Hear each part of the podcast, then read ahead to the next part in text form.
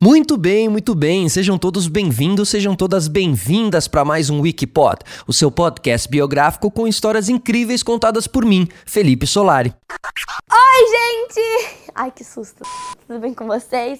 Comigo tá tudo ótimo. Comigo tá tudo bem, Maísa. Comigo tá tudo bem. Tamo feliz aqui, né? Porque hoje a gente vai contar a sua história aqui no Wikipod.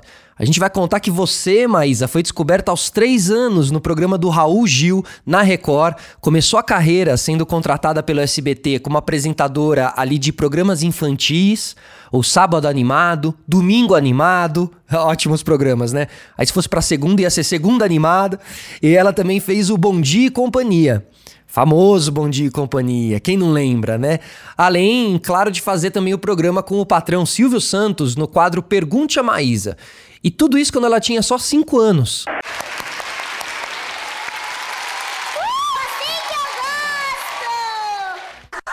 Olha, uma das curiosidades é, era o figurino que a Maísa usava, que era uma clara referência ali à atriz Mirim da década de 1930, Shirley Temple. Essa semelhança ficava apenas ali no figurino, porque a identidade dela sempre foi determinada com aquele jeito bem Maísa de ser, né? Ah, não, quero ser o Silvio Santos. Pronto, sou o Silvio Santos. Maísa. Maísa. Maísa.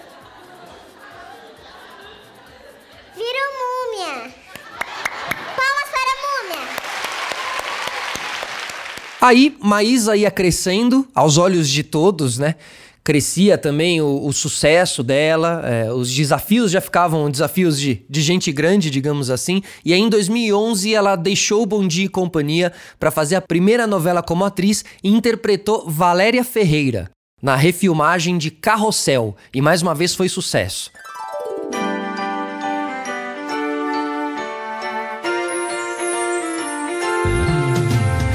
Carrossel, que talvez a maioria que estiver escutando aqui assistiu essa refilmagem, né?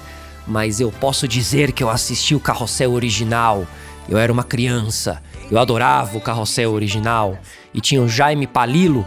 Jaime Palilo. Os nomes eram maravilhosos também. E tinha, né, o Cirilo, a Maria Joaquina, a professora Helena. E, boas memórias. Depois o, o SBT fez muito bem essa refilmagem de Carrossel. Dois anos depois, em 2013, ela voltava pro Bom Dia e Companhia ao lado de Ana, Ana Vitória Zimmermann e Matheus Zueta. E ali ela fazia mais um ciclo de dois anos até 2015. Bom, e aí já com programas e novelas, na TV, a Maísa já queria expandir os seus horizontes e o desafio dessa vez era o cinema, com o filme Carrossel. Carrossel, o filme, e que também foi um sucesso, né?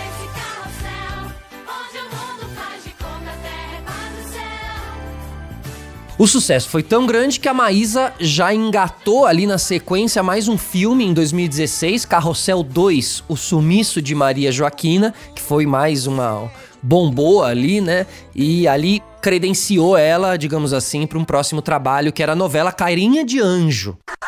Aí nesse mesmo ano de 2016, a Maísa acumulava um filme no cinema, uma novela na TV, e aí ela, enfim, vivia uma vida bem produtiva ali, né?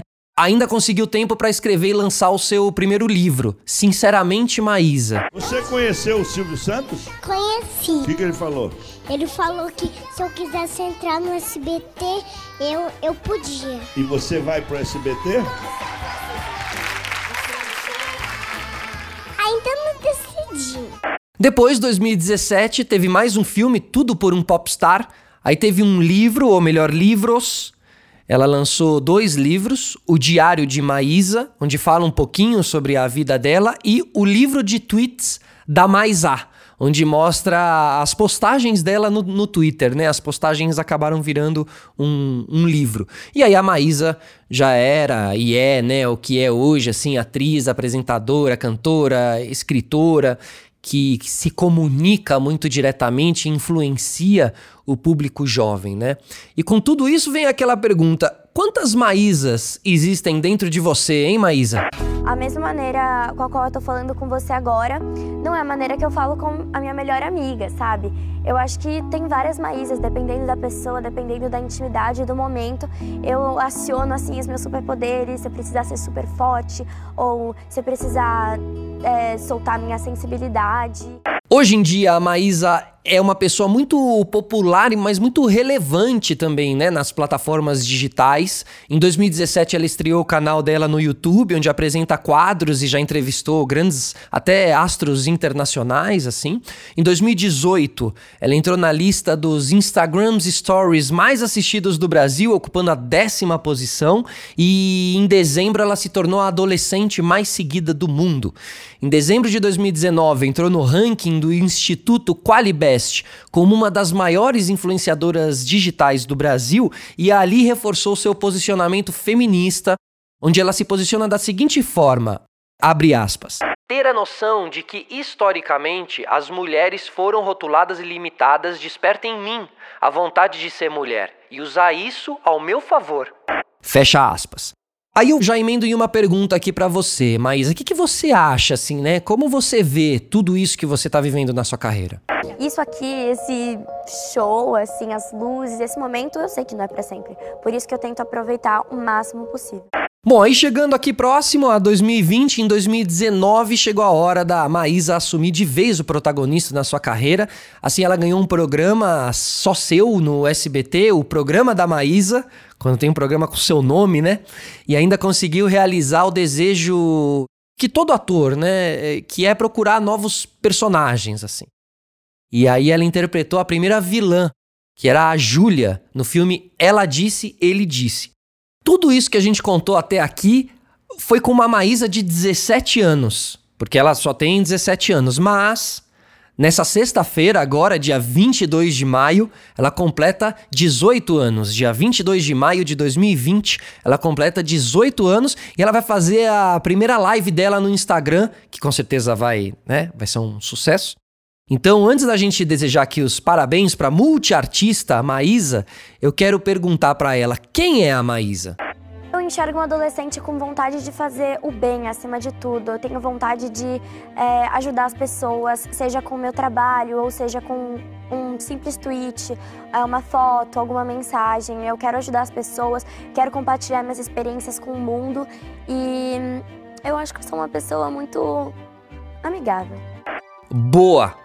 Muito bem. Fiquei feliz de fazer um episódio da Maísa aqui. Eu gosto muito da Maísa, acompanho ela e continuaremos acompanhando com certeza lá na frente.